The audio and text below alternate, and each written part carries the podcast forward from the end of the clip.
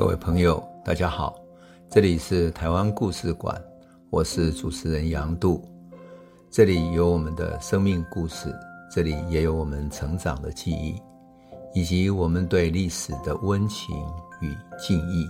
欢迎您收听。各位朋友，大家好，我们讲到了日本发动战争对台湾。对中国、对世界都有影响。那这样的影响呢，范围有多大？我想人们会从各种战争的数字，乃至于战争的牺牲等等的，只是从数目字去思考。那我这一集想要讲我个人的家庭的故事，因为整个家族的命运受到战争的影响。我觉得。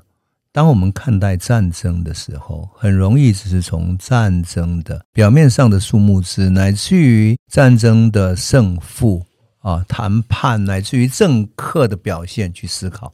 但是，如果我们从一般寻常民众的家庭、民众的生命、人民的生命史来看待的话，会有完全不同的视野。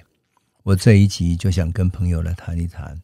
以我个人家族的历史来看到战争对我们家族的影响，我们都知道，日本到了战争后期开始征调台湾人去当军夫、军属。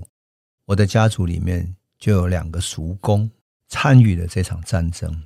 我的祖父是家族的老大，啊，他没有被征召到，但是我的三叔公因为他日语非常流利，反应又灵敏。而且他有语言天分，所以就被征调到大陆的战场去。他到哪里去？到法院当通译。他会闽南语，也会日语，讲得非常流利。最初他在厦门当通译，厦门的法院。后来又转到上海去，据说他能讲非常流利的上海话。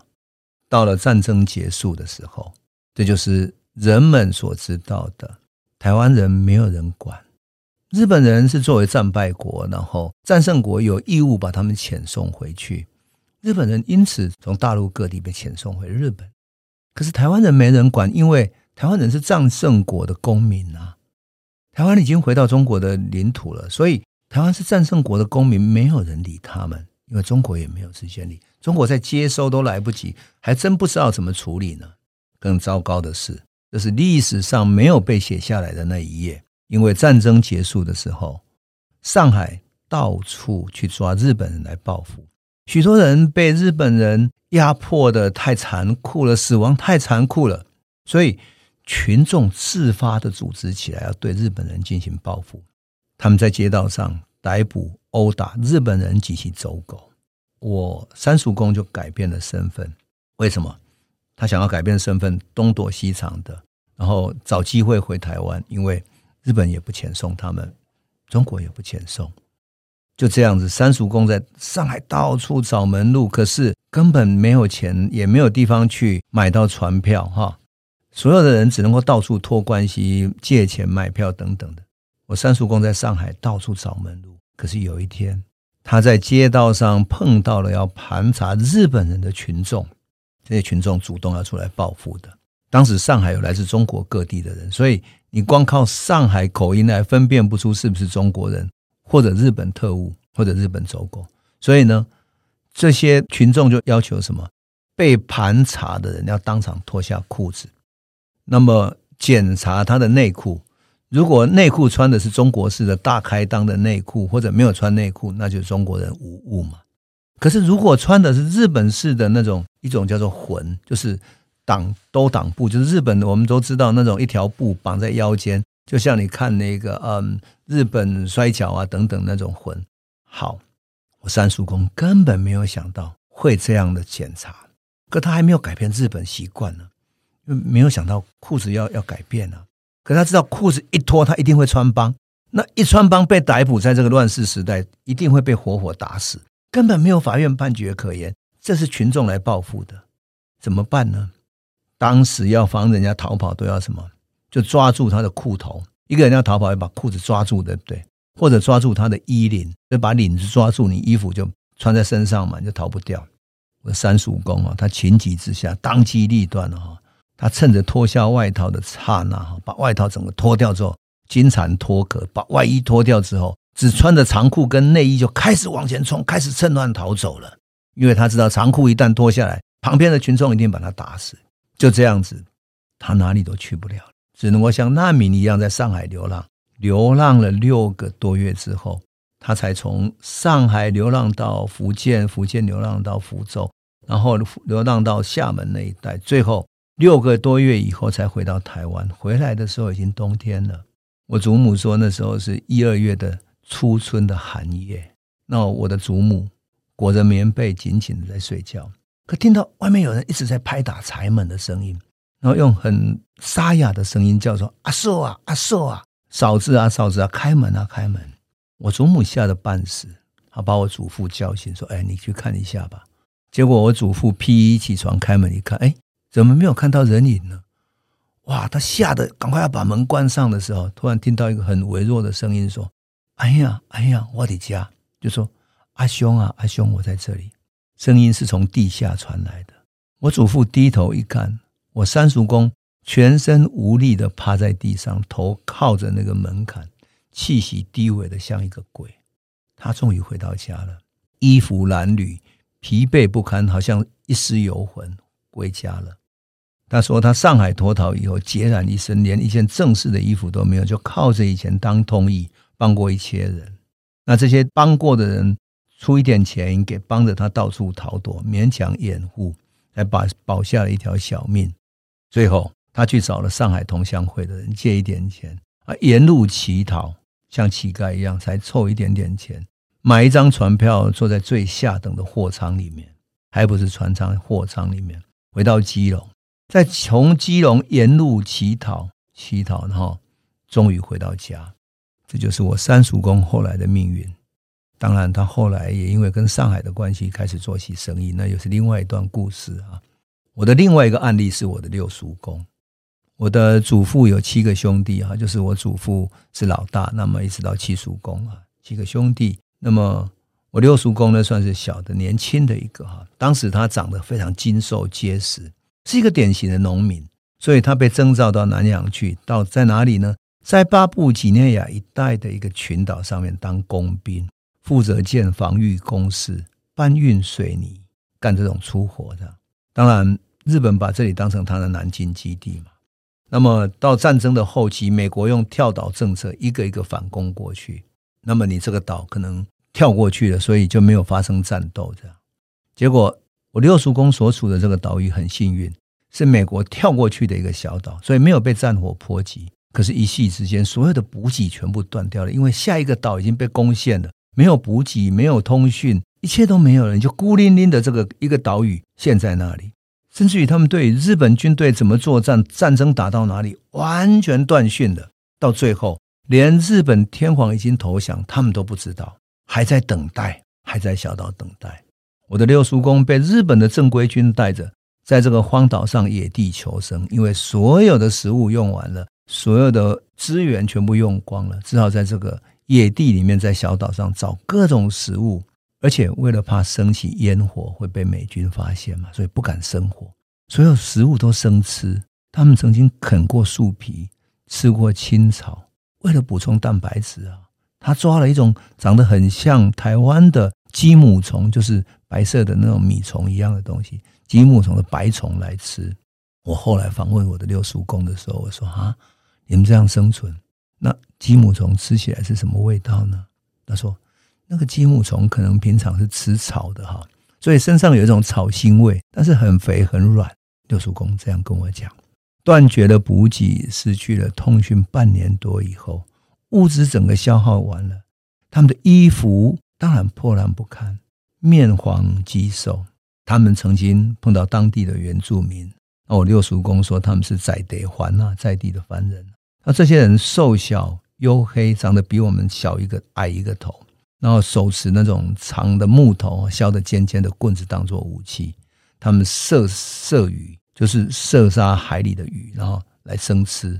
最后呢，他们也学习这些，但是射了生鱼之后是敢生吃而已，不敢生火熟食。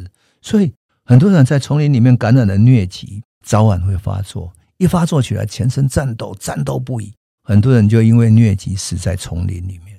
日本投降半年多以后，美国在南太平洋清理战场，才发现有些跳过的岛屿有日军的残留，然后开始去寻找这些残留的军队，可是又怕遭遇到伏击，也不敢深入。那六叔公他们呢，都不相信天皇会投降。日本士官坚信这是美军在欺敌的战术，不能上当。最后，美军逼不得已在岛上，在这些岛屿上骗洒传单，然后用日语。把天皇投降的语音放送内容印出来，这个时候他们才开始慢慢相信，说日本已经战败，战争结束了，终于从丛林走出来。当美军用军舰哈把六叔公运回台湾的时候，他简直不敢相信，美军的待遇怎么会这么高级呀？日本宣传说美军会像对待印第安人一样把他们虐杀到死，当然他们内心充满恐惧。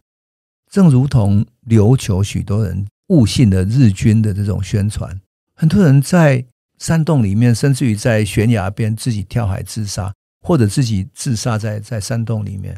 琉球死了非常多自杀的人，就因为误信了日军的这种宣传。那么，当然，我六叔公他们上到美军的军舰之后，才发现啊，日军的宣传都不是这样啊。美军的食物、美军的军舰，甚至于衣服，都比日本还要高级。哎呀，那个食物不只是比荒岛好太多了，比日本统治时代的台湾都好啊！我终于回到人的世界。我的六叔公曾经跟我这么讲，他只有一个感想说：阿东啊这么强哈，阿布那怎么打得赢？阿东啊就是指美国，阿布那就是日本人。当然，六叔公这个不是最后一次嘛。我们上一集讲过了，有一个台东原住民。在岛上哈丛林里面生活了三十年，那是最后的一个人。我的六叔公回到家乡三合院的时候，瘦的皮包骨哈，所以家里的人用土鸡、土龙一种补元气的在地的那种鱼哈，一种龙膜这样哈来调养他，才把他的骨血慢慢补回来。终其一生，我的六叔公都在跟日本政府追讨他的薪水。他在南洋血汗战场。好不容易拿到一点点工兵的薪水，全部存在日本的邮局里面。战后，日本政府一概否认，把它归结说这是战争的损失，我们不用还。所以啊，我六叔公一生都瞧不起日本政府。他说欠钱不还，这个用欠钱不行，这个查他贱户。现在阿布纳阿国刚公不属都，就说这个贼仔政府啊，还敢讲武士道？这是武士道吗？这有点武士道的精神吗？这个就是六叔公的故事。当然，我二叔公的故事也是另外一个故事了。战争快要结束的一九四四年到一九四五年之间，哈，美军不断在台湾轰炸，特别一九四五年后期，哈，不断轰炸。那么，美军在台中，就是我的家乡，在乌日嘛，哈。那美军的轰炸要轰炸什么呢？轰炸大雅那一带有一个日本的军机的机场，那就是后来的水南机场那一带，哈。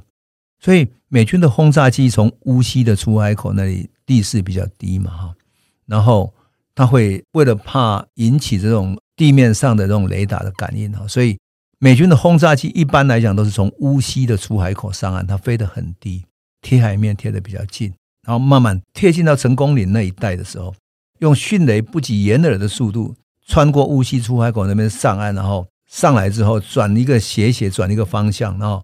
飞到清泉岗那边去，那因为整个乌日就在美军飞行的航道上面嘛，所以如果那边有高射炮等等对付美军的话，怎么办呢？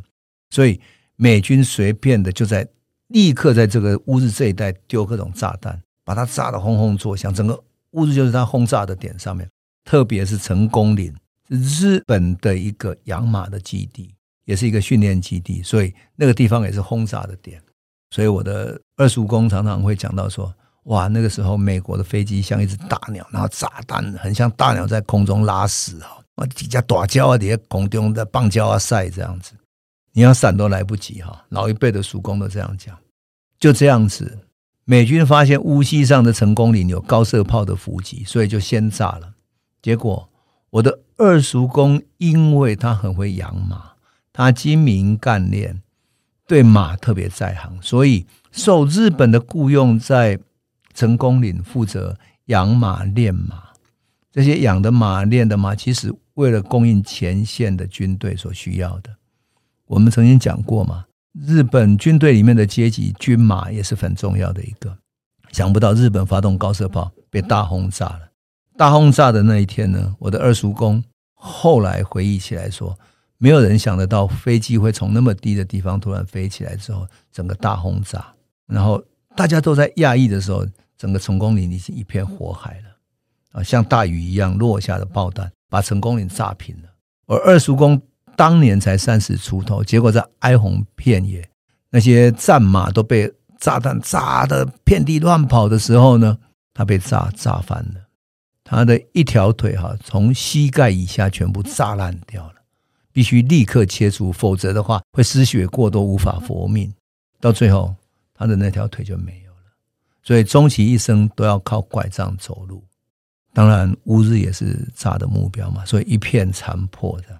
后来我的二叔公，他那条炸断的腿，他也不装义肢哦，但任由脚下那个西装裤哈，拖着那条空荡荡的裤管，拄着拐杖，坐在我们老家的藤椅上面，看着门口孩子跑来跑去，他有时候眼神愤怒，很有威严，看着孩子。那他事实上在乌日，后来他经营的呃旅馆。过得还不错，算是地方上受敬重的人。很多孩子都很怕他，因为他有一种威严，那种军队出来的威严。可他只有我经过的时候，他会看着我，就会说：“嗯，妹口一见，因为我父亲的日本名字叫妹口，妹口一见啊。你看起来呢，明白白啊，是做读册人的型哦，你是做书生，你这个书生款哈是无法当他做产的啦。你要好好读册哦，啊不，后摆你也无饭他吃。我二叔公就。断定了我这个脸色白白的，只能够是一个读书人哈，要好好读书，不然的话就没饭吃了。一个家族里面，像我的祖父是老大，然后二叔公因为战争断了腿，三叔公被征调到福建、上海去当通译，六叔公到南洋去当军夫，每个生命都受到战争的影响。一个家族里面，因为我祖父的七个兄弟里面，老五早夭。很早就过世啊，小时候过世，所以他们基本上就是六个兄弟，六个兄弟，三个兄弟受到影响，就一半的人受到影响。小小的一个中部的农民的家族都这样的，更何况每一个家庭在战争中受到的影响。所以战争是如此残酷哈，即使日本自以为是那么有战斗力的，甚至于怀抱着强大的使命，喊着伟大的口号要。作为大亚洲主义者，希望亚洲人团结起来，把白人赶走等等，喊着这么伟大的口号，最终他的侵略战争给他带来可挽回的后果，连他的少年兵，连日本的少年都送上战场，连台湾的年轻人也送上战场，原住民也送上战场。所以战争是如此的残酷，唯有在和平的时代里面，人们才能够真正的去规划自己的未来，思考自己的未来。能够在和平的环境下好好生存，好好把自己的人生做完整的规划，然后有完整的生命的成长、生老病死，那是多么幸福的一件事情。当然，这是我想到我们家族的故事和二次大战的关联。那么，这个就是日治时期对每一个家族生命的影响，也是战争对每一个家族生命的影响。这就是我们家族的故事，也是用它来和台湾的大历史做印证的一个很重要的见证。好，我们今天就讲到这里了，谢谢。这里是台湾故事馆 Podcast，我们每周一、周五会固定更新新的台湾故事，请随时关注台湾故事馆粉丝页，按赞并分享。最后，我们工商放送一下。若你对本节目有兴趣，可以购买纸本的《有温度的台湾史》，更方便您阅读。本节目由中华文化永续发展基金会制作，连振东文教基金会赞助。